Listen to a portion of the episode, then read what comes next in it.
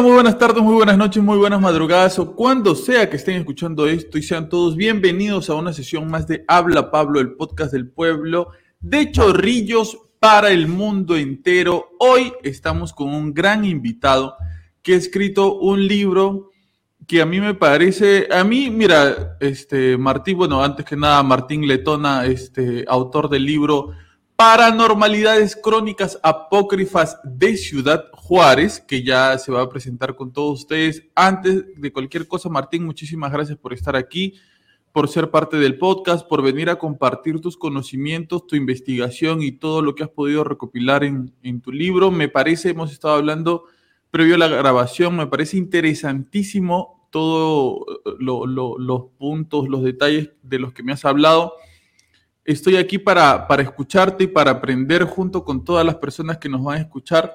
Eh, bienvenido, muchísimas gracias por estar aquí. Y este, para brevemente decirte nada más que me gustó mucho la portada del libro. Fue lo primero que me llamó la atención. Mucho, mucho, no sé, arte, no sé cómo definir ese arte, pero bueno. Eh, Martín, Martín Letona, muchísimas gracias por estar aquí. ¿Cómo estás? Hola, ¿qué tal? Mucho gusto, gracias porque me hayas invitado a este tu espacio, maestro. Pues estoy muy bien, estoy muy contento de que me des la oportunidad de poder hablar sobre este pequeño libro que es un homenaje para Ciudad Juárez. Ok. Eh, una, las personas que dicen Ciudad Juárez o que inmediatamente relacionan Ciudad Juárez o que alguien por ahí le dice Ciudad Juárez, lo primero que se les viene a la mente es una ciudad peligrosa, una ciudad con, eh, que tiene que ver con el narcotráfico, con bastante delincuencia, secuestros, sobre todo de mujeres, eh, muchas mujeres desaparecidas. Hace poco eh, leí una noticia por ahí de que se encontró una especie de fosa común de, de muchas mujeres enterradas. Es lo primero que se viene a la mente de las personas, entiendo yo, cuando, cuando se dice Ciudad Juárez. ¿Es merecido este, esta, esta reputación que tiene esta ciudad? No, yo creo que por los tiempos que corren ya Ciudad Juárez debería ser conocida por otro tipo de situaciones, no necesariamente por los feminicidios, desgraciadamente por el narco, muy, muy difícilmente se le va a quitar el mote, pero hay mucho, mucho más por lo que Ciudad Juárez puede ser reconocida. Los burritos, por ejemplo, aquí se inventaron. La Margarita aquí se inventó. El Divo de Juárez aquí fue donde agarró fama. Eh, Juan Gabriel eh, y todavía sigue siendo un punto de referencia, por ejemplo, para mucha gente que sigue su música. La comida es otro de los grandes elementos muy, muy comparable a la comida peruana, por ejemplo. Em, en, cuanto a variedad, porque este es un lugar de paso en donde hay mucho encontronazo de culturas, no solo de México, sino de otras partes del mundo, que ven en Ciudad Juárez como una puerta de entrada hacia los Estados Unidos. ¿Tú naciste en Ciudad Juárez? No, yo soy salvadoreño. Yo vine a estudiar a El Paso, que eso es una de las cosas que ah, hace falta aclarar, ¿no? Ciudad Juárez y El Paso son dos comunidades hermanas que están divididas por un río y por un muro. Dos idiomas también, obviamente, ¿no? Eh, pero curiosamente, desde el avión, cuando vienes viajando, vienes bajando, perdón, solo ves una mancha urbana metida en medio de montañas. Y eh, la razón de esto es que en algún momento de la historia, Ciudad Juárez era también conocida como el Paso del Norte. Y esa región comprendía cierto sector también de El Paso y de Ciudad Juárez. Y antes, cuando no existía el muro, la única división natural que, que había era el Río Grande, o que los mexicanos llaman el Río Bravo. Entonces, ahora con las divisiones que hay, con, con la creación de los estados, y de las naciones, pues eh, la división ahora es un poco más marcada en cuanto a, al muro, obviamente, y en cuanto a, las políticas y los idiomas que hay. Pero cuando ya conoces la cultura, te das cuenta de que en El Paso hay más del 90% de la población que es mexicana o de origen mexicano y muchos hablan el, español. Y del otro lado, mucha gente habla el inglés porque las familias van y vienen en esta frontera. ¿Tú eres salvadoreño? Sí, yo soy salvadoreño. ¿Y votaste por Bukele o no? yo no voto desde hace mucho tiempo en mi país. Ya hace mucho que no, que no voto. Y Pero hubieras votado por Bukele. Me decepcionaron.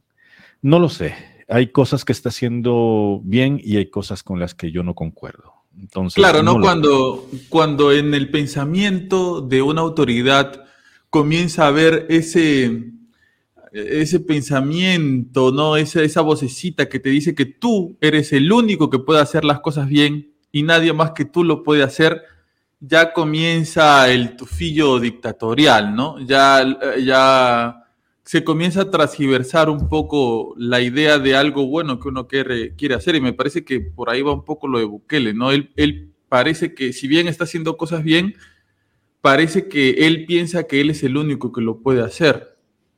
Y algo de razón debe tener, pero es un poco, es un poco complicado. Dime, este, Martín, si tú eres salvadoreño, eh, ¿de dónde te viene esta intención de querer escribir un libro sobre Ciudad Juárez que se llame Paranormalidades Crónicas Apócrifas de Ciudad Juárez eh, y a la vez tratar de que este libro deje bien a Ciudad Juárez? Pues mira, yo llegué a El Paso, Texas, en el 2010 a estudiar una maestría de escritura creativa. Yo antes de venirme para acá, pues estaba desarrollando una carrera periodística la mayor parte de mi vida he cubierto temas culturales o políticos.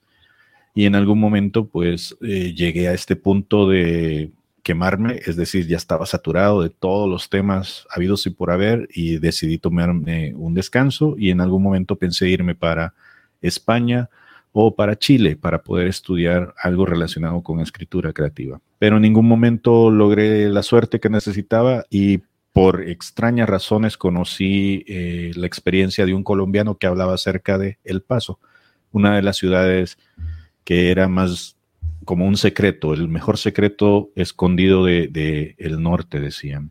Y me vine, mm, probé suerte, me vine, me aceptaron y empecé a estudiar acá. Más o menos a los tres, dos años, perdón, conocí a mi esposa, quien es ciudadana estadounidense, pero de padres mexicanos que vivían en Ciudad Juárez nos casamos, tuvimos una familia y en algún momento pues decidimos cruzar la frontera y dar el salto hacia atrás y nos fuimos a vivir a, México, a Ciudad Juárez. A mí me recordó muchísimo a El Salvador, a San Salvador sobre todo, que es de donde yo soy. La gente, la vida, la comida, no sé, como que tenía un tono distinto al que yo estaba pues acostumbrado con las clases de la maestría y en el paso, como que la vida era un poco diferente, más aislada, no sé, me sentí mucho más en ambiente. Y desde el primer momento en que yo empecé a tener contacto con los juarenses, empezaron a salir estas historias. Y una de las cosas que a mí siempre me dio mucha curiosidad era por qué la gente estando tan cerca de la frontera no iba a México. Y a mí, desde el primer día en que yo llegué y supe que existían, pues, Tintán, pues, eh, Juan Gabriel del otro lado, me dieron ganas de cruzar, de ver qué había allá. Pero todo el mundo decía, no cruces porque el narco, no cruces porque los feminicidios, porque esto, porque lo otro. Hasta que un día crucé y, y quedé encantado. Entonces, eh, fue como que las historias me fueron buscando y mi necesidad de escribir pues las fue compilando y así es como empecé a contar a Ciudad Juárez desde mi punto de vista como, como extranjero viviendo aquí. Qué interesante, qué interesante cómo cuando uno escribe, las historias terminan llegando a uno desde un lado que a veces uno no, no piensa, ¿no? Uno no imagina que, van a llegar las historias. tú tenías, me parece, un plan de vida totalmente distinto y, y al mudarte es donde aparece esta inspiración que te lleva hasta escribir un libro, incluso. Sí, bueno, aquí he escrito varios libros, eh, no es paranormalidad, es el único libro que yo he escrito, pero em, de alguna forma vine a ser una especie de profeta fuera de mi tierra, donde yo por muchos años intenté escribir, publicar, y fue aquí en México donde me abrieron las puertas para poder publicar mi primera novela, por ejemplo, y ahora con este otro libro, pues eh, se abrieron mucho más las puertas. Es increíble porque no pensé estar haciendo eso. Yo el plan que tenía era estudiar y regresar a mi país y tratar de compartir algo de lo que yo hacía con la gente que no tenía la oportunidad. Pero pues la familia, los hijos se atravesaron y ya no me pude ir de aquí. Qué bien, te felicito. Es dificilísimo escribir un libro y de verdad te felicito que, tú tengas ya varios escritos y para alguna gente que no lo entiende, viene siendo como un hijo, ¿no? Como, como tener un, un, hijo. Ahora sí, este, entrando un poco más en el libro, querido Martín, ¿por qué el nombre Paranormalidades Crónicas Apócrifas de Ciudad Juárez? ¿A qué se debe? Mira, son historias que saltan de la realidad, pese a que hay testigos, pese a que hay testimonios, que ha sido cubierto alguno de ellos por la prensa. Y muchas veces la misma gente que cuenta las historias comienza diciendo, no me vas a creer lo que te voy a contar, pero tal y tal cosa. Entonces, eh, yo me puse en el plan, bueno, toda mi vida yo he estado cubriendo noticia dura, pura y dura. Y la noticia pura y dura se basa en los hechos, cuestiones que puedes eh, sostener porque existen los documentos, porque existe el número, porque existe el testimonio. Y en algún momento me llegué a plantear, bueno, y si todas estas historias que la gente dice que le han sucedido de alguna forma estuvieran documentadas, y ahora es muy fácil documentar muchísimas cosas. Em, ¿será que entonces estamos viviendo en una realidad en donde simplemente nosotros preferimos ignorar que cosas extrañas a las que no podemos darle una explicación razonable, al menos no todavía, nos está dominando? Y eso significa que vivimos en un mundo todavía más peligroso del que nos han dicho. Porque si de repente aquello por lo que todo mundo hace burla o por lo que todo mundo eh, te ve con ojos de loco, resulta que sí es cierto, entonces significa que algo, algo estamos ignorando que nos está haciendo, pues, quitar la mirada de, de donde están sucediendo las cosas y no queremos afrontar esa otra realidad. Y parto, por ejemplo, de una cosa. Una de las primeras historias que salen de acá, de paranormalidades, esta es la portada de la que hablábamos habla acerca de cómo mi hija, eh, cuando ella tenía más o menos tres años, y esto lo cuento en la historia que se llama Una ciudad atrapada en, en ámbar. Cuando ella tenía más o menos tres años, nos decía a nosotros, a mi esposa y a mí, que jugaba con una niña. Y esta niña según mi propia hija, desaparecía en cuanto los adultos aparecían en la habitación o en el lugar donde ella estuviera jugando. Y nosotros pensábamos, pues tiene tres años, ha de estar hablando con alguna amiga imaginaria o algún amigo imaginario. Eso es de lo más normal y es de lo más sano. Los niños en esa época son muy despiertos, muy abiertos a utilizar su imaginación. Pero resulta que en aquella época yo estaba trabajando para un periódico y salía muy tarde del turno.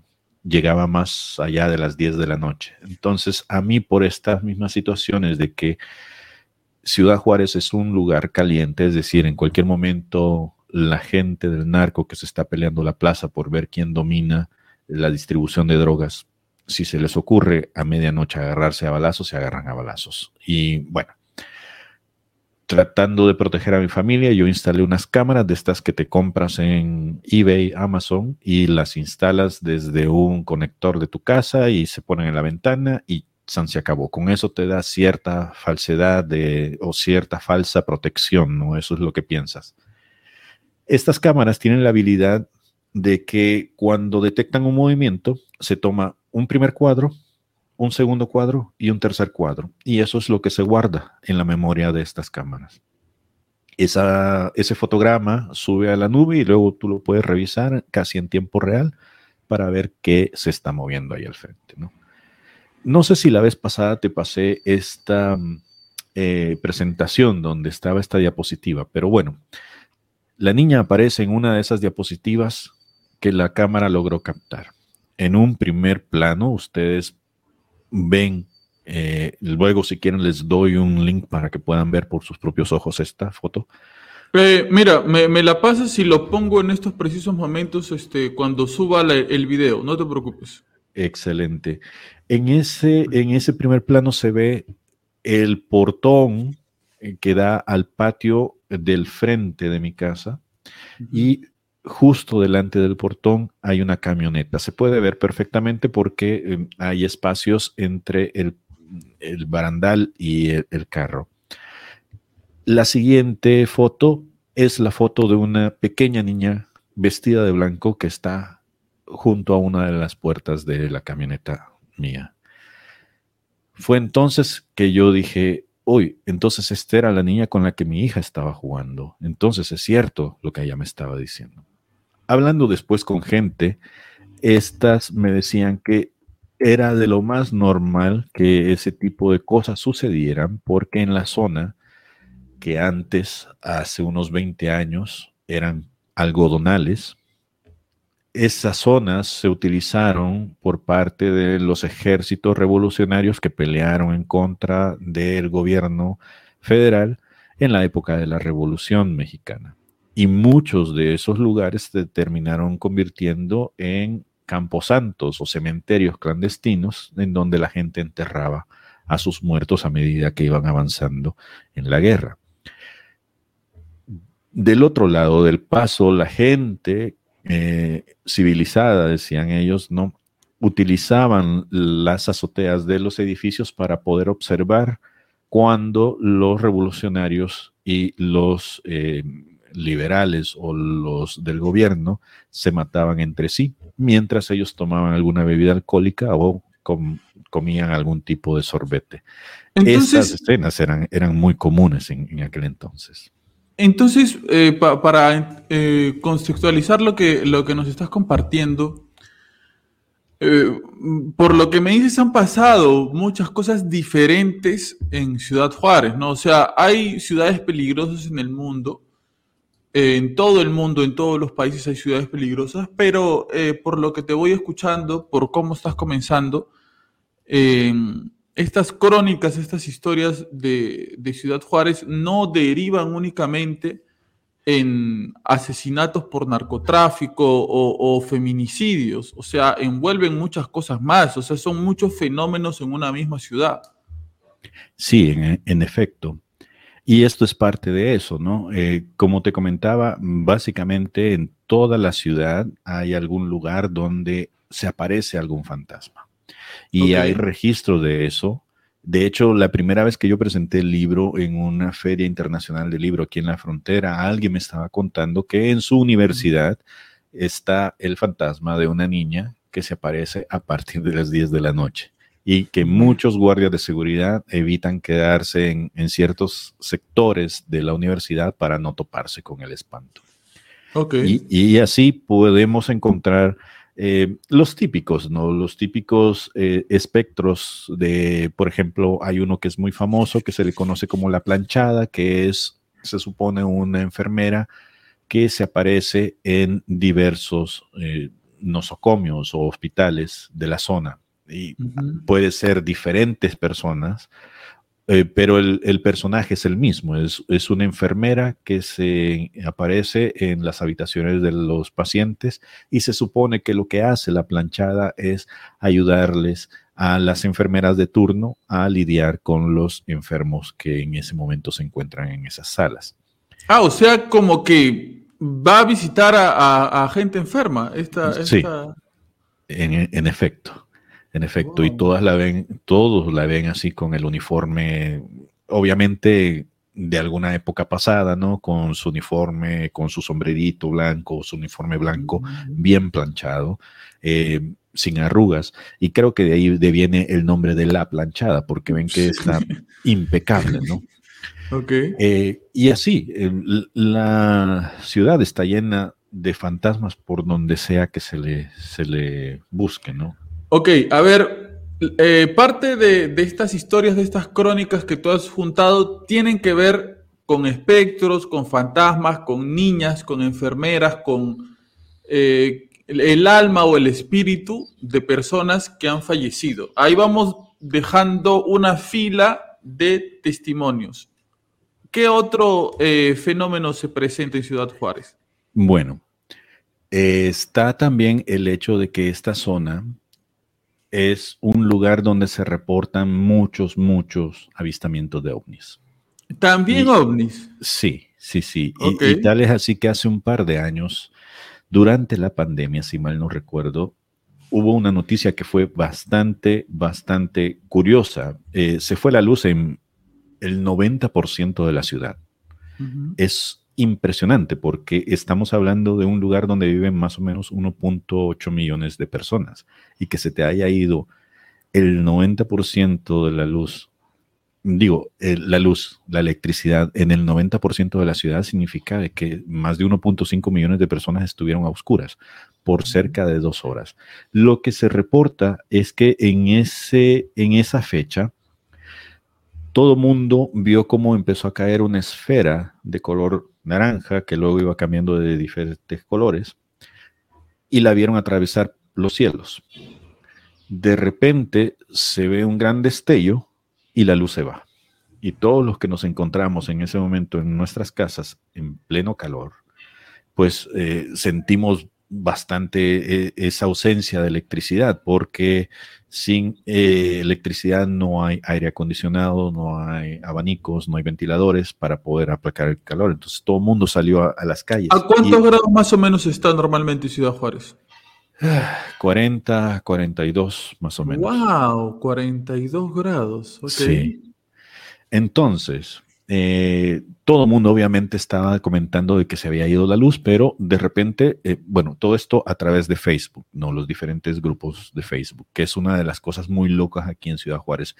En Facebook existen grupos para todo, que si eres un violinista, hay un grupo para violinistas, que si eres una niña em, que quieres denunciar vendedores de braguetas porque están acosándote a la salida de la escuela, hay un grupo para eso. Y los diferentes grupos en los que estamos, tanto mi esposa como yo, empezaron a postear que una esfera había caído cerca de eh, ciertas avenidas. No doy referencias porque sería muy difícil poder ubicarlos, pero es en las afueras del cono urbano. Y que eso había sido lo que había provocado que se fuera la luz. Lo curioso de todo esto es que a los pocos minutos de haberse publicado esto, empezaron a salir nuevas publicaciones que decían que la gente se estaba reuniendo alrededor de la esfera. Y a los pocos minutos, la gente empezó a ver cómo llegó un escuadrón de soldados del ejército de los Estados Unidos a retirar esos escombros y a llevarse esa cosa. Nadie supo qué era, porque en el momento en que intentaron a, acercarse, agarrarlo o tener algo de primera mano, llegaron los del ejército de los Estados Unidos y se acabó. Curiosamente, al día siguiente yo intenté localizar algunos de esos testimonios, buscar algunas fotos o cosas así, y muchas de las publicaciones habían desaparecido. Oh. Yo no sé si esto sea pura coincidencia o si alguien hizo algo porque eso sucediera. Ahora, no fue una persona, fueron un montón de gentes en diferentes grupos posteando sobre este evento, sobre esa situación de la entrada del ejército de los Estados Unidos. Y se supone que hay algunos testigos que desaparecieron a partir de que fueron los que más se lograron acercar a la esfera. Personas desaparecidas. sí, la verdad yo no lo sé porque como te digo no logré encontrar testimonios fehacientes de que así fuera, pero había capturas de pantalla que eran capturas de un celular y cosas así que luego la gente subió y, y también desaparecieron. Ahora, lo curioso es que, bueno, lo más curioso es que a esto le podemos agregar el toque de paranoia o de especulación, bla, bla, bla, pero no podemos dejar de pensar si esto ocurrió o no ocurrió, ¿quién abrió la puerta para que un convoy de los Estados Unidos entrara a territorio mexicano? No es la primera ni la última vez que esto sucede.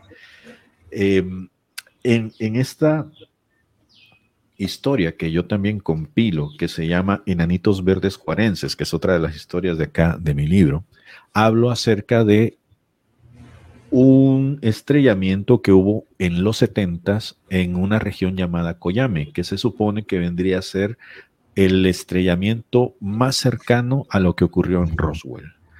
Se supone que una avioneta mexicana se atraviesa en el camino de un platillo volador en esta región de Coyame y provoca la caída por ese choque de eh, este platillo. Y la gente llega al lugar, ven eh, los restos, llaman al ejército mexicano, el ejército mexicano llega al lugar, se posiciona en el sitio y trata de rescatar lo que haya ahí. Pocas horas más tarde son asaltados por un convoy norteamericano que se supone, según la información que encontré, que asesina a los soldados mexicanos y se quedan con el platillo volador y se lo llevan. El choque está registrado, hay documentos que hablan acerca de este choque, de esta avioneta, pero no hay ni un solo registro de dónde terminaron esos restos hay mucha documentación del lado gringo sobre esta incursión de los Estados Unidos, pero no hay recortes de periódicos porque han desaparecido, la gente los ha buscado, se han hecho documentales incluso sobre esto de Coyame, en donde han desaparecido cualquier tipo de pista sobre que hubo esta incursión de los Estados Unidos en territorio mexicano. Ahora, cuando uno ata estos puntos hacia las últimas Em, situaciones que han ocurrido en el Congreso de los Estados Unidos, en donde jefes del alto mando del ejército y de la CIA declaran ante eh, los que podrían ser considerados como diputados o su equivalente allá en los Estados Unidos, tanto federales como estatales, que sí existen recuperaciones de objetos voladores no identificados en todo el mundo por parte del ejército de Estados Unidos, pues uno empieza a decir, a lo mejor esas leyendas no son tan leyendas y en realidad sí han sucedido y a lo mejor la gente que ha subido esas cosas y que a, la que han tachado de loca, pues realmente vio algo que, pues muchos decidimos ignorar y pensar, ah, bueno, son cosas de locos, ¿no? Son cosas me hace, Me hace, me hace recordar una historia te la comparto. Aquí en el año 2007 ocurrió un terremoto muy fuerte al sur de, Lima, del Perú. Eh, aquí en, Lima se sintió en un 7.9, me parece 7.8, pero en el lugar en donde pasó fue 8 punto y tanto. Wow. Sí, o, o fue al revés. 7.9 fue en el lugar donde sucedió. ¿Ya? Eh, se destruyeron carreteras, no hubo forma de, ir inmediatamente a este lugar para ayudar. Incluso el presidente en ese tiempo era Alan García, eh, dijo, no, no ha pasado nada, ¿no? No, hay mucho, no, no se ha destruido mucho y el 90% de la ciudad estaba destruida, murió un montón de gente. Eh, la prima de una amiga mía, su prima vivía ahí, en este lugar se llama este pisco. De dónde proviene el nombre de la, bebida. peruana, el pisco, ¿no? Este, la cosa es que dice, esta prima le cuenta, ¿no? Nosotros comienza el terremoto, este, se comienza a destruir todo y nosotros lo único que atinamos es huir hacia la playa, porque era el único lugar descampado, despejado, donde no se te podía caer nada encima. Ella dice que ellos junto con un grupo de personas corren hacia la playa y cuando están en la playa eh, llega un helicóptero, ¿ok? El, helicóptero aterriza en la playa y del helicóptero se bajan personas con trajes eh, blancos que se meten al mar. Mientras dos de estas personas se meten al mar, ya, apenas había terminado el terremoto y venían las réplicas, las otras les reparten unas botellas con agua, terminan de sacar no se sabe qué cosa del mar, se suban al helicóptero y se van. Nunca supieron quiénes eran estas personas. Todos estaban totalmente este, vestidos de pies a cabeza, tapados, no tenían ningún distintivo, ¿ya? Pero este, definitivamente no eran del gobierno peruano. El gobierno peruano se demoró dos días o un poco más incluso en llegar a esta región para ayudar. No pudieron llegar ni por aire ni por tierra, muchísimo menos. ¿Ya? Pero inmediatamente terminó este terremoto, sucedió eso y nunca hubo una explicación para ese suceso. Es más, ese suceso no, no, no, no se sabe de ese suceso, o sea, no, no fue Vox Populi, no salió en las noticias. Únicamente se comentó entre las personas que estaban ahí y vieron lo que sucedió.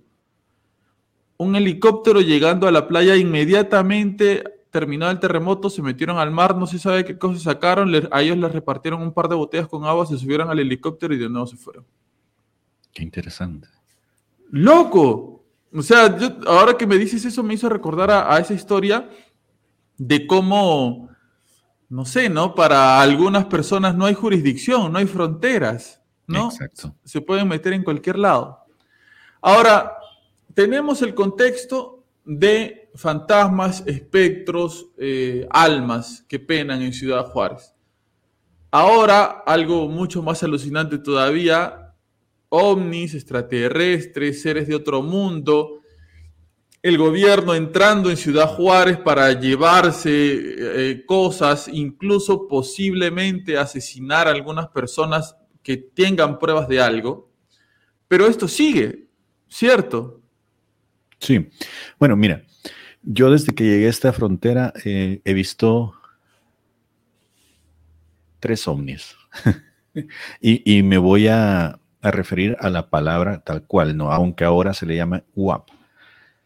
Objeto volador no identificado. Yo he visto tres cosas desde que llegué acá. Y a partir de esas experiencias he visto otras cosas que no sé qué son y que las he visto fuera de acá de la ciudad. Lo primero que yo vi, y es con lo que inicio mi historia eh, de Nanitos Verdes Juarenses, es un punto blanco que iba desplazándose por el cielo en línea recta, horizontal, y de repente hace como un pico hacia arriba, otro pico hacia abajo, y se hace grande, como si fuera un, aro de luz. Y de repente se hace pequeñito y desaparece. Ese fue mi primer avistamiento de un ovni. Eso lo vi hace ya muchos años, posiblemente 2017, poco más o menos. Más recientemente, hace unos seis meses, vi una especie de boomerang negro, unos 50 metros arriba de la cabeza nuestra, de mi esposa y mío. En ese momento se desplazaba como si, no sé, haz de cuenta como si pusieras hielo sobre la mesa, muy despacio, pero invertido. Iba con los dos picos hacia atrás y con luces anaranjadas debajo. Hablando con un periodista amigo mío que estábamos haciendo una cobertura sobre un incendio que hubo en un centro de detención en Ciudad Juárez donde murieron varios migrantes, entre ellos venezolanos, hondureños y salvadoreños, por un incendio provocado mientras esperábamos a que dieran unas declaraciones las autoridades, este, pues le cuento esto, ¿no? Fíjate que me sucedió esto, bla, bla, bla, bla. Y él me dice, no me lo vas a creer. Yo tengo la foto de tu ovni.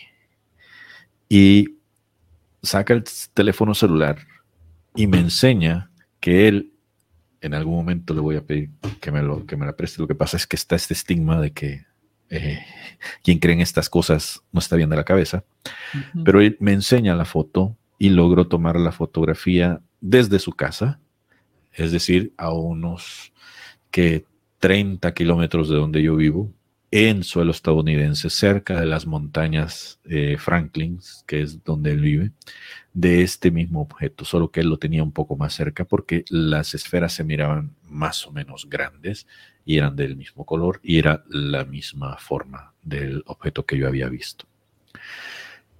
Le dije que si en algún momento quisiera compartir ah, esa historia y él me dijo, ah. Por las mismas razones, supongo yo. Mucha gente ve las cosas y prefiere obviarlas o prefiere pensar que no existe este tipo de cuestiones en la realidad cotidiana que convivimos. Ese fue el segundo. Y el tercero que vi, lo vi hace poco en una boda de un amigo. Estábamos en una terraza en del otro lado de Ciudad Juárez, a unos cinco minutos de la frontera, en una boda, y de repente vemos una luz que hace un movimiento hacia arriba, luego hace un movimiento de 90 grados y desaparece. Pero antes de que hiciera esa desaparición, se me hizo muy raro porque eh, los aviones aquí en, cerca de la frontera tienen tres luces. Las luces reflejan los colores de la bandera de México. Entonces tienen verde, blanco y ¿cuál es el otro? Eh, amarillo. Y en ese momento veo esta luz que se detiene en el cielo y empieza a brillar verde y pensé, bueno, al ser un avión, ¿no? La luz se quedó estática y volvió a hacer otro pispileo. Y fue en el momento en que yo dije, ay, eso no es un avión, que hizo la corrida hacia el otro lado y se perdió entre los edificios. Entonces, ese tipo de cosas, como te digo, o sea, parece que están a la orden del día.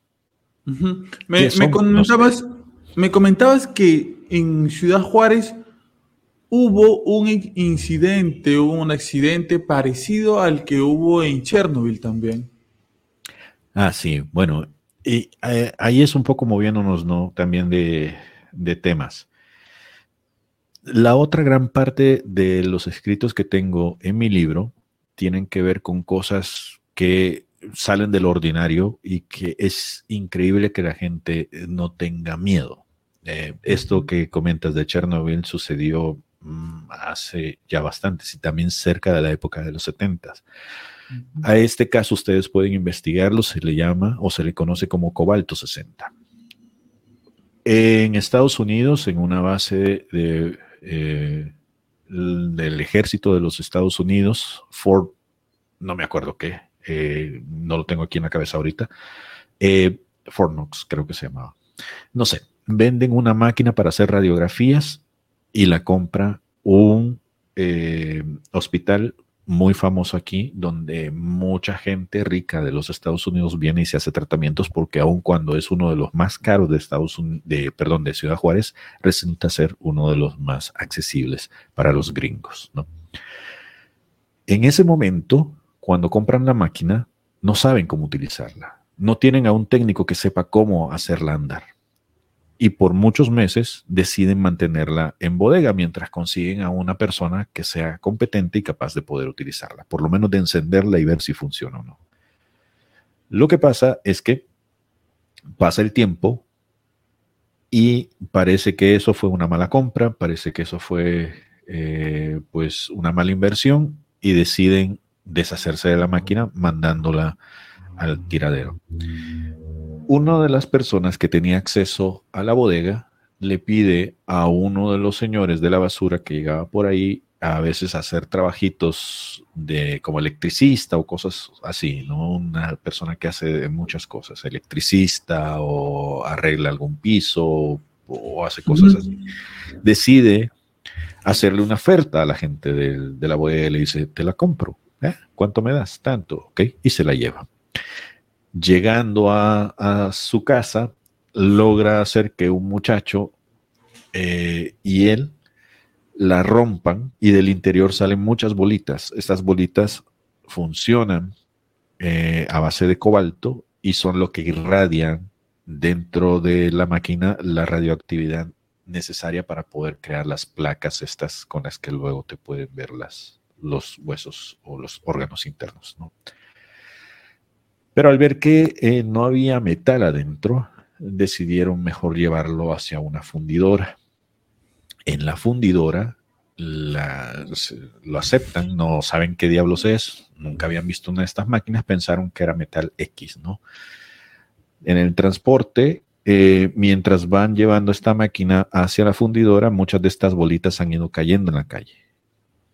Se imaginarán, ¿no? Esta escena donde los autos, las llantas van tropezando contra estas bolitas y las bolitas van saliendo desperdigadas. Llegan a la fundidora, hacen el trato, le compran por cuatro mil pesos eh, de aquel entonces eh, esa, esa, máquina, el señor sale muy contento porque hizo un buen negocio y ahí dejan esa, esa cosa, ¿no? La fundidora luego se encarga de hacer varillas y esas varillas empiezan a ser distribuidas en construcciones de diferentes casas en los diversos estados del norte de México. Hasta que un día, de nuevo estamos en Estados Unidos. En Estados Unidos, eh, una vez que los trailers que llevan cargamento o mercancía hacia el interior del país tienen que pasar primero por aduana y después por unas básculas, unas balanzas donde miden cuál es el contenido del el carro o del camión o del trailer para poder cobrarles impuesto de importación. Estas eh, son unas oficinas que tienen además sensores que le pueden permitir a, a la gente que entra, va pasando una ambulancia, que entra con mercancía, saber a quién la está recibiendo, si hay, hay, contrabando o hay algún tipo de material que esté ingresando a los Estados Unidos que pudiera ser peligroso para la salud. Pues el camión que llevaba estas varillas, de repente hace sonar las alarmas de radioactividad. Y cuando las autoridades se aproximan con los aparatos, ven que son niveles muy elevados, no recuerdo de cuántos, pero eran muy, muy elevados. Y bueno, empiezan a hacer el rastreo de dónde viene esa mercancía. Y así es como se dan cuenta que la máquina que habían vendido los del ejército de Estados Unidos a este hospital estaba regresando a ellos en forma de varillas. Y se arma todo un escándalo, obviamente, ¿no? Las autoridades empiezan a buscar y a rastrear dónde terminaron esas varillas, quienes estaban viviendo en esas casas ya contaminadas, se las quitaron y trataron de recuperar todo lo que pudieron para poder, pues, tratarlo. El tratamiento que le dieron al final fue que lo poco que lograron recuperar lo acumularon y lo fueron a enterrar en un lugar que se conoce como las Dunas de Samalayuca, que es un centro turístico donde muchas familias juarenses van y se hacen picnics o se dejan estar ahí durante la noche para ver las estrellas, bla, bla.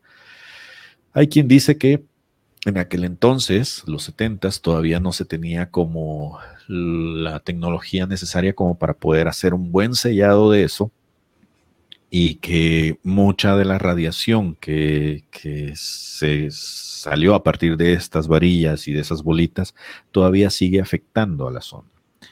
En, mi, en mi historia yo eh, hago una especie de eh, guiño a que esta zona de Chihuahua es un lugar donde mucha gente se queja de tener cáncer de pulmones. A eso, iba, a, eso iba, a eso iba mi pregunta. ¿Existe algún tipo de estudio que haya a partir de este acontecimiento que pueda decir que la gente se comenzó a enfermar más de, cáncer en alguna, en alguna parte de la ciudad o en otras ciudades? No, no le existe. Eh, o sea, no así. O sea, sí hay muchos estudios en donde salta a la vista que este lugar está muy, muy, muy por encima de los niveles de enfermedades relacionadas con el cáncer. Eh, también aquí los niveles de niños con problemas respiratorios es muy alto. Acá, eh, por la cuestión de las maquilas, es decir, la industria que hay acá, mucha gente se queja de la falta de aire puro y que en la tarde cuando sales a ver el paisaje o sales a caminar por los parques es imposible poder respirar porque sientes todo el dióxido de carbono aquí atravesado en la garganta. Nadie se ha puesto a hacer eh, la unión de esos puntos. Es por eso que yo hago el guiño de que algún tipo de relación debe haber entre eso esa catástrofe que muchos consideran todavía mucho mayor que la de Chernobyl y pues eso que sucedió aquí en la frontera.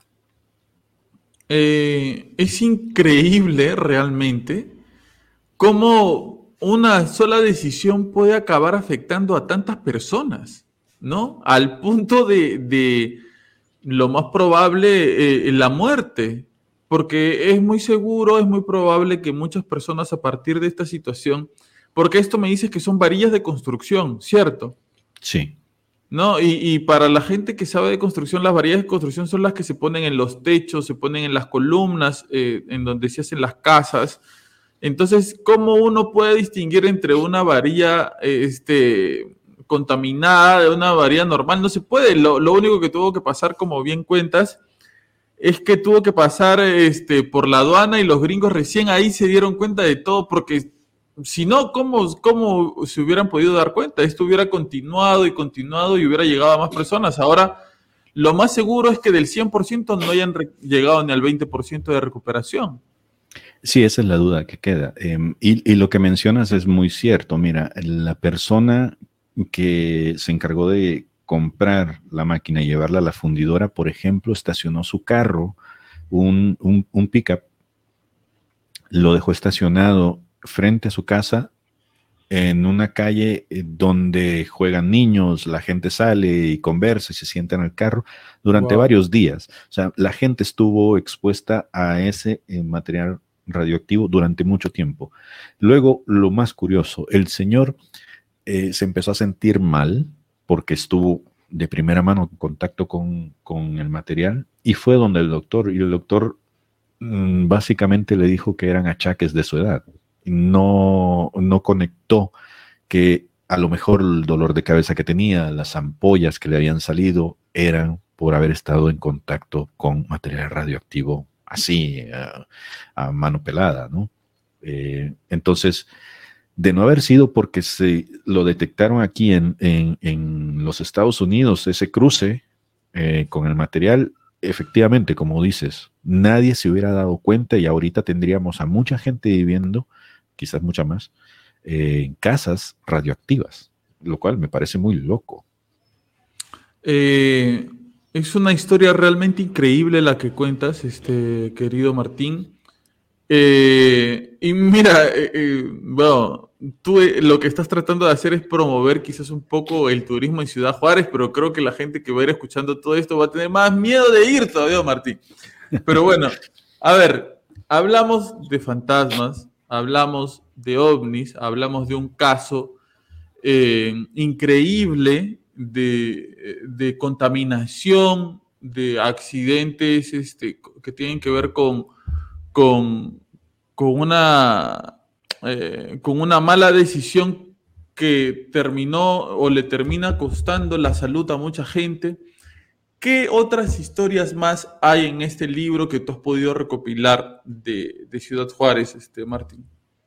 Sí, bueno, mira, te voy a contar dos historias más porque eh, luego tengo que ir a hacer tarea con mis hijos, si no, no me lo perdona. Pero mira, la siguiente historia tiene que ver con que Ciudad Juárez se está hundiendo. Ok. una, de las cosas que a mí me llamó muchísimo la atención es que aquí en esta región no hay árboles, no llueve, las montañas están totalmente pelonas. Pero cuando llueve o cuando graniza, las calles se vuelven un caos, horrible, horrible. Ahorita posiblemente eh, estamos más acostumbrados a estas noticias en donde la gente dice, ah, es que en tal ciudad se inundan y, qué horrible cómo se arrastran los, autos, cómo se va la gente eh, por las alcantarillas y cosas así. Pues esto sucedía desde hace mucho más años aquí en Ciudad Juárez, a tal grado que cada vez que aquí llueve, por ejemplo, las calles se deshacen y yo siempre he hecho la comparativa de que pareciera que aquí están hechas de azúcar en lugar de asfalto, porque de repente acaban de mm, resanar una calle, la acaban de pavimentar y a los dos o tres días después de la lluvia ya hay boquetes, hoyos gigantescos de dos, tres metros. Eh, el agua pasa mucho tiempo estancado y entonces el agua busca por dónde salir y se mete debajo de, lo que sea que tenemos acá, porque ni siquiera es tierra. Eh, lo que hay en, en la ciudad es una especie de arena, una capa bastante gruesa de arena, y después viene una capa de barro. ¿Qué hay después de eso? No lo sé, eh, pero hasta ahorita, por cosas que hemos hecho aquí en la casa, construcciones que se han visto eh, fuera o cerca de la casa, eso es lo que yo he visto que hay. Entonces, en algún momento, esta agua se va filtrando y de repente, hace cuatro o cinco años, más, seis años, yo todavía estaba en el periódico. En una de esas venidas que yo eh, trabajaba en un periódico en, El Paso y me tocaba cruzar la frontera y luego a venir ya bastante tarde, después de las 10, como les comentaba acá, excepto por los fines de semana. En una de esas venidas hacia la casa, yo me venía por una periferia que ¿qué es eso? No? Hay unas calles que hacen lo posible por bordear la ciudad y te evitan el tramo de sumergirte dentro de la misma. Y esta calle es utilizada por gente que no va a Ciudad Juárez o por los traileros. Son calles muy grandes, son calles muy pesadas y se supone que ahí el tránsito es un poco más rápido que en el resto del interior de la ciudad. Yo tenía más o menos unos 20 minutos de haber pasado por el sector en donde de repente, cuando yo llego a la casa, mi esposa está viendo las noticias y vemos que están pasando la noticia de que un trailer se ha hundido en ese sector, en un boquete bastante grande de 3 metros de ancho por no sé cuánto de largo, pero grande, tanto como para tragarse la caja. Y me sorprendió bastante. A partir de esos incidentes, la ciudad es decir, la municipalidad empezó a marcar las calles con un spray rojo y de repente ves que en las avenidas y en las calles el spray rojo va avanzando y a veces se sube a la banqueta, a veces baja hacia la calle, a veces cruza por un patio y así. Lo que indica ese spray rojo y esa marca es que las autoridades te están avisando que debajo de esa raya hay un peligro de desmoronamiento, es decir, que la calle se puede hundir bajo tus pies. Y si tú decides transitar por ahí, lo estás haciendo bajo tu propio riesgo, porque ellos ya cumplieron con el aviso. Con avisarte con el spray. sí. Y eso es algo que todo mundo lo sabe y todo el mundo toma el riesgo porque son avenidas, son calles que necesitamos utilizar para ir al trabajo, a la escuela, a la casa. Entonces, ahí está. O sea, la única acción que ha tomado el municipio es marcarlo con un spray rojo. Sí. Nada más. Nada más. O sea, hasta cierto punto es entendible, porque ¿qué haces con una ciudad que tiene más de 250 años de vieja? ¿Cómo haces para reparar las tuberías de antaño? ¿O cómo haces para poder sobrellevar el hecho de que esta capa de arena se está desvaneciendo, se está yendo quién sabe para dónde, y la capa que hay de, barro que hay eh, es lo único que te está sosteniendo. No sé, es muy difícil. Mi teoría es que como esta ciudad, como la llamamos, ¿no? Paso del Norte, para mí muchas de las viviendas que se crearon a lo largo de estos siglos que han pasado y por los que cruzaron indígenas y exploradores y después nosotros, la gente siempre vino con esta mentalidad de es un lugar de paso, no me voy a quedar a vivir ahí. Y ese pensamiento se fue ahincando ahí por 30, 40 años, dos, tres generaciones, y la gente siempre está pensando, no me voy a quedar a vivir ahí. Entonces, ¿para qué carajo le voy a invertir a la infraestructura subterránea? ¿Para qué carajo voy a invertir en hacer bien un cableado o una calle o el pavimento? ¿Para qué lo voy a pavimentar bien si de todos modos me voy a ir? Claro. Y resulta que las generaciones aquí llevan más de 250 años viviendo. Y la ciudad se está extendiendo y está creciendo, se está urbanizando, se está modernizando, pero con todos estos problemas de raíz que no ha logrado solucionar. Y ahí está que de repente, por ejemplo, eh, aquí es muy común, yo no sé cómo sea allá en, tu tierra, en El Salvador solía hacerlo también antes. Eh, es muy común que la gente se robe las tapas de, los desagües o de las alcantarillas, porque eso es hierro que puedes ir a vender a la fundidora si te dan una buena plata. Entonces mucha gente se la roba y deja eso al descubierto. Y de repente, aquella tubería, viene un trailer con el peso, ¡pum! Desmorona el aro que tenía de cobertura que sostenía la tapa. Y ese aro se hundió y entonces el pavimento empezó a desmigajarse y de repente eso se convirtió en un boquete. Y suceden cosas como, como las explico acá. Eh, el caso de una señora que una vez iba cruzando una de estas calles, acababa de llover o estaba lloviendo, si mal no recuerdo, y no se veía nada. O sea, podías saber dónde estaba la banqueta, pero no podías saber dónde estaba el pavimento, porque el agua lo cubría todo.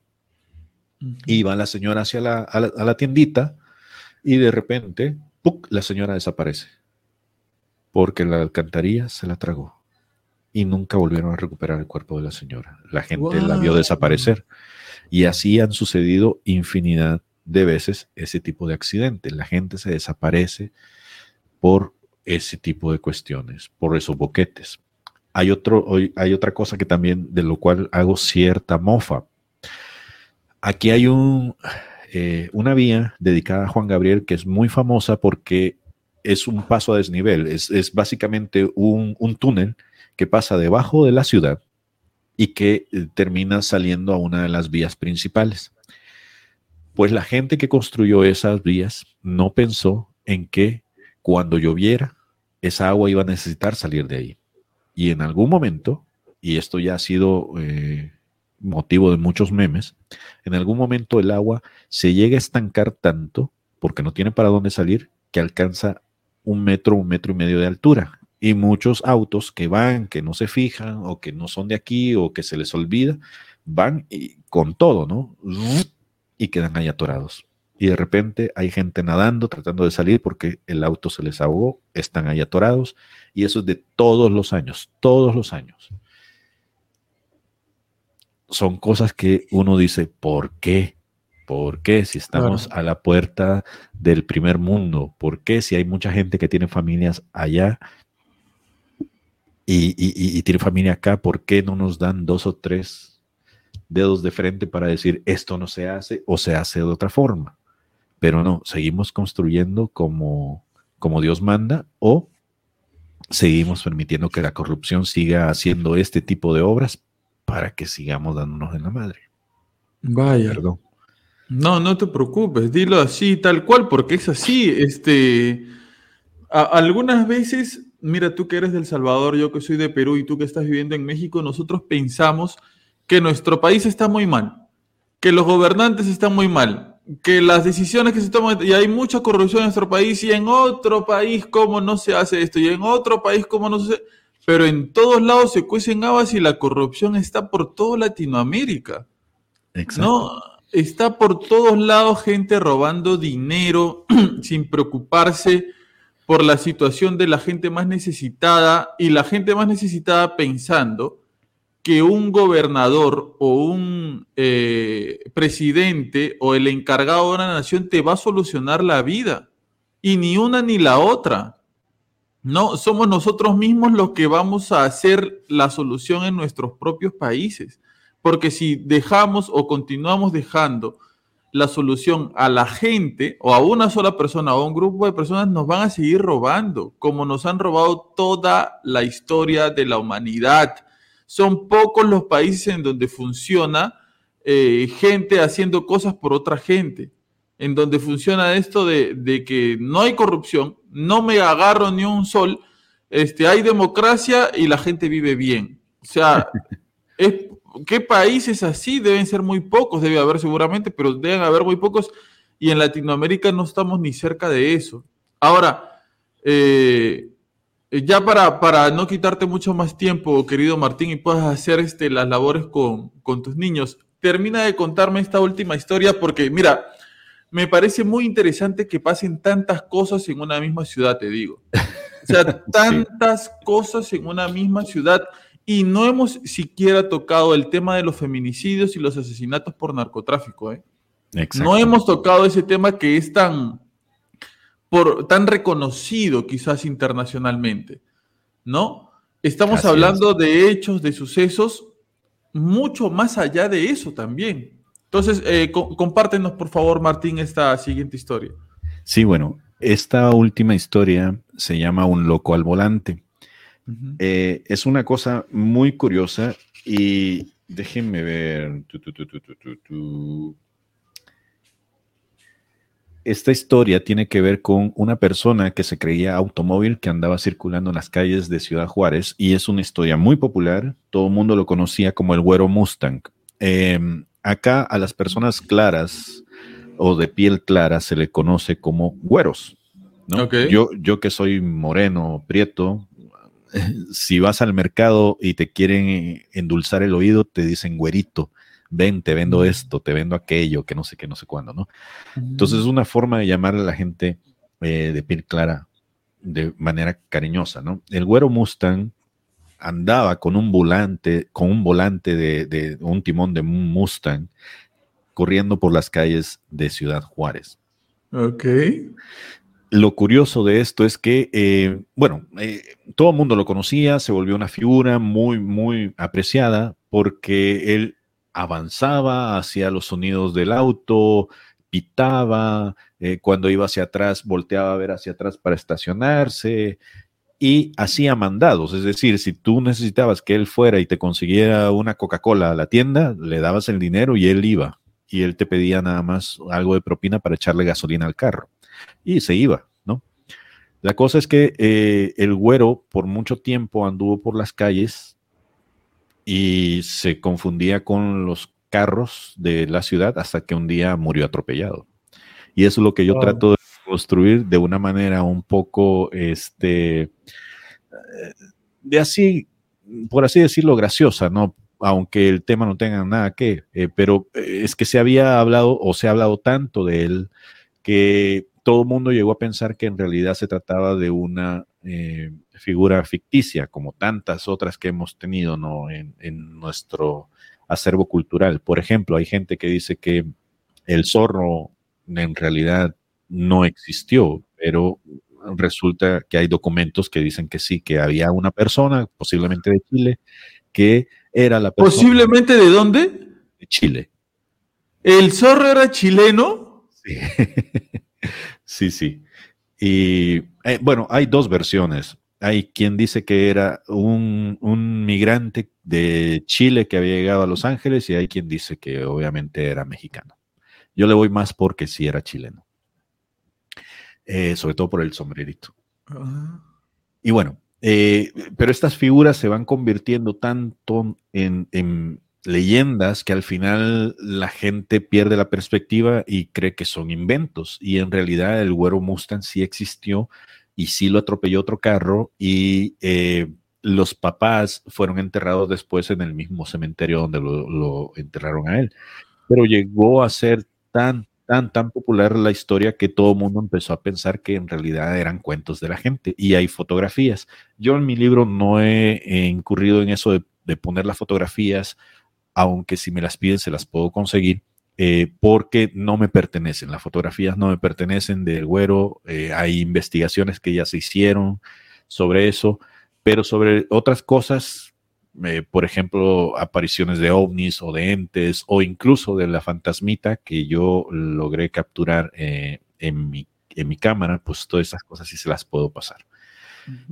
Eh, la historia del güero, pues es una historia que se sigue compartiendo, que no deja de hablar de lo pintoresco y de lo amable que es la gente en relación al, al otro, al extraño y la quise incluir dentro del libro porque es así como yo me siento. Yo, pese a tener un acento diferente, a, venir de otro lado, em, aunque soy migrante, otro tipo de migrante, a mí nunca me han hecho sentir extraño dentro de la ciudad. Y eso es algo que yo lo agradezco y que lo he abrazado mucho y que precisamente eso es lo que a mí me llevó a querer compartir con la gente como tú, por ejemplo, que no conocen estas historias, a ver otra Juárez, a conocer otro tipo de historias que no sean las, las típicas que ya se saben en los periódicos, sobre todo estos periódicos sensacionalistas, ¿no? Porque son divertidas, porque hablan de una culturalidad que a lo mejor te hace reconocer que hay cositas de tu Perú, que hay cositas de mi El Salvador ahí. Y, es muy gracioso, ¿no? Porque de repente eh, ves que hay coincidencias aun cuando haya extrañezas. Por ejemplo, yo no sé si recuerdo que tú me comentabas cuando te pasé este, el, archivo la vez pasada, esta presentación, que aquí había una historia que se me hizo muy graciosa, que todo el mundo decía, esa historia es pura de aquí de Ciudad Juárez. Y es la historia de Marta bailando con el diablo, el muchacho que en medio de, de, la noche, de repente, la muchacha, Marta, se da cuenta que tiene una pata de gallina y una pata de cabra.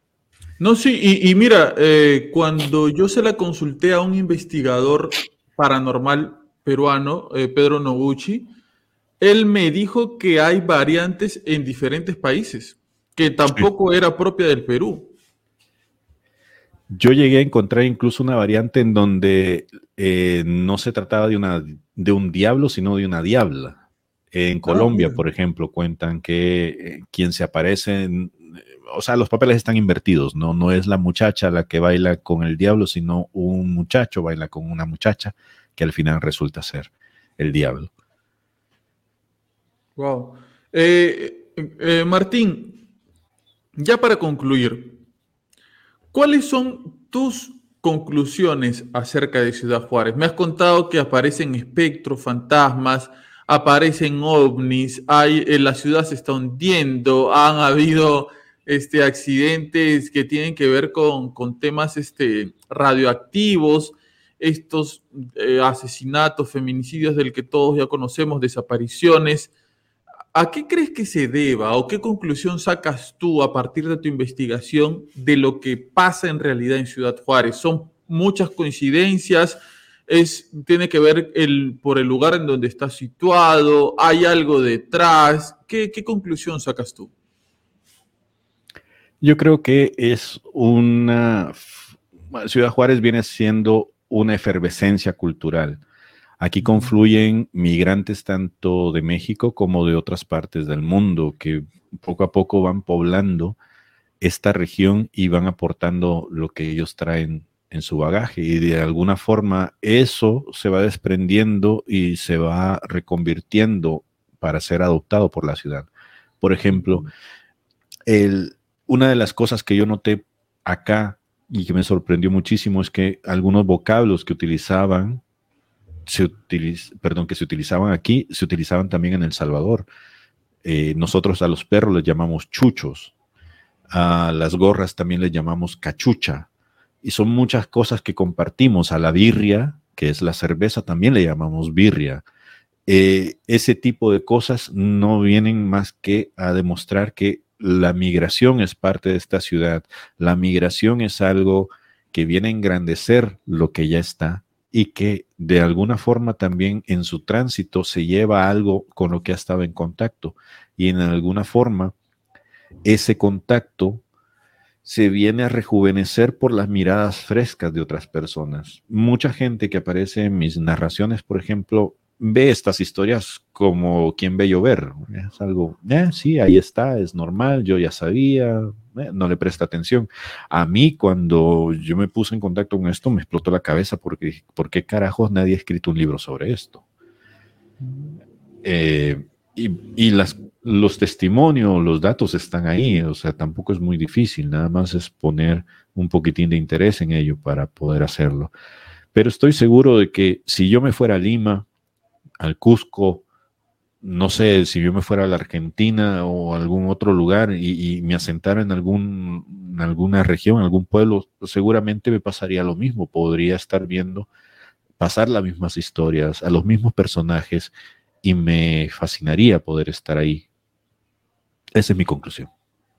Eh, y brevemente nada más, este querido Martín, ya que tu intención es promover el turismo y que se aprenda mucho más sobre esta ciudad, ¿qué cosas positivas sí hay en Ciudad Juárez? Hay mucho desarrollo cultural. Aquí hay muchos escritores, hay mucho talento musical, por ejemplo. La comida es fantástica, hay una gran variedad y hay muchas mezclas quizás no tan grande como la comida peruana, pero sí tiene sus cosas muy sabrosas, muy ricas. Por ejemplo, acá pueden encontrar unas tortas, que es básicamente un pan francés partido a la mitad, que está relleno de colitas de pavo. Y eso es un platillo que solamente aquí lo he comido. Yo no sé de ningún otro lugar donde sirvan esto. Como les comentaba, los burritos, por ejemplo, se fueron inventados acá en esta región. Y los burritos son unas tortillas de harina bastante grandes, en círculos, más o menos de este tamaño, que están rellenas de algún tipo de guisado. Aquí se inventaron esos platillos y son de las comidas favoritas y típicas que ahora vemos en Taco Bell o cosas así por el estilo. Eh, las bebidas, obviamente, aquí no solamente hay tequila, está el sotol, está el mezcal y hay infinidad también de comidas em, y de bebidas regionales que únicamente se encuentran acá y que se comparten eh, por las regiones aborígenes e indígenas que hay en la zona, que no se van a encontrar en ningún otro lugar. ¿Qué más? Eso, la gente, creo yo, es lo que yo rescataría. La gente es muy, muy agradecida y con muchos brazos abiertos hacia el migrante. ¿Cómo el arte se termina abriendo paso a pesar del, mal contexto, la mala coyuntura, ¿no? Eh, uno puede ver, no sé, tierra, barro, escombros, basura y por ahí encontrar una, flor saliendo en, en medio, ¿no? Es, increíble y es muy bonito y, yo creo que deja un, gran mensaje. Martín, la gente que quiere adquirir tu libro, que quiere leer todas estas historias y muchísimas historias más, ¿cómo puede ponerse en contacto contigo para adquirirlo? Bueno, el libro está en Amazon, ahí lo pueden comprar ya sea de manera digital o lo pueden pedir para poder tener una copia en físico. Este, si quieren tener algún tipo de contacto fuera de esto, porque yo siempre estoy a la casa o de clientes, porque soy productor de podcast, soy también escritor por contrato o soy periodista en mis ratos, em, también me pueden contactar a través de bitextuales.com. B-I-T-E-X-T-U-A-L-E-S, bitextuales.com. Va a estar escrito abajo de ti. Yo lo voy a poner ahí abajito. ¿Y, tienes algún tipo de red social por donde te puedan contactar o seguir también? Sí, estoy en Facebook. Martín Letona es el homenaje que le hice a mi abuelo, él se llamaba así, yo, mi nombre verdadero es Diego Murcia.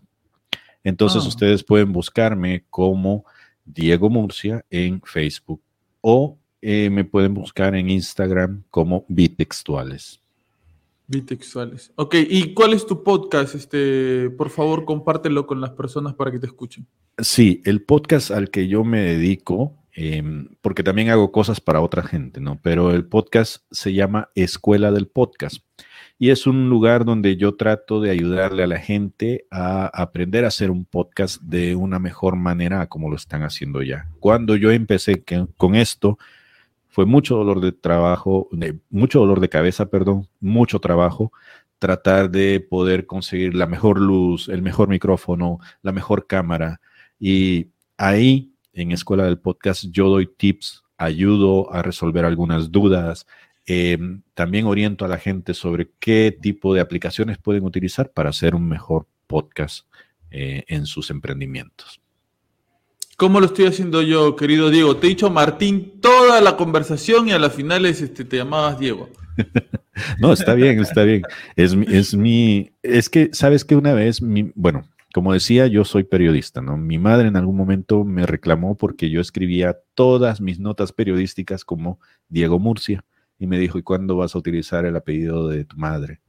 Y entonces en honor a ella, cuando ya empecé a escribir de forma profesional, pues dije, voy a utilizar el apellido materno y así fue como nació Martín Letona. Martín fue la primera persona que a mí me contaba historias y a partir de eso, pues tomé la idea de ser un contador de historias yo también.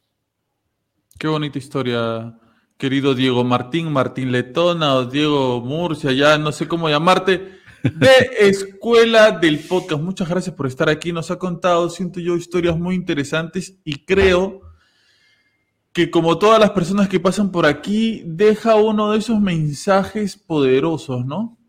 Eh, que a pesar de, de las dificultades de la vida, de las cosas que uno le van pasando, uno tiene que siempre ir abriendo ese camino porque es posible, porque está bien, porque puede suceder, porque eh, todos tenemos las herramientas para hacerlo.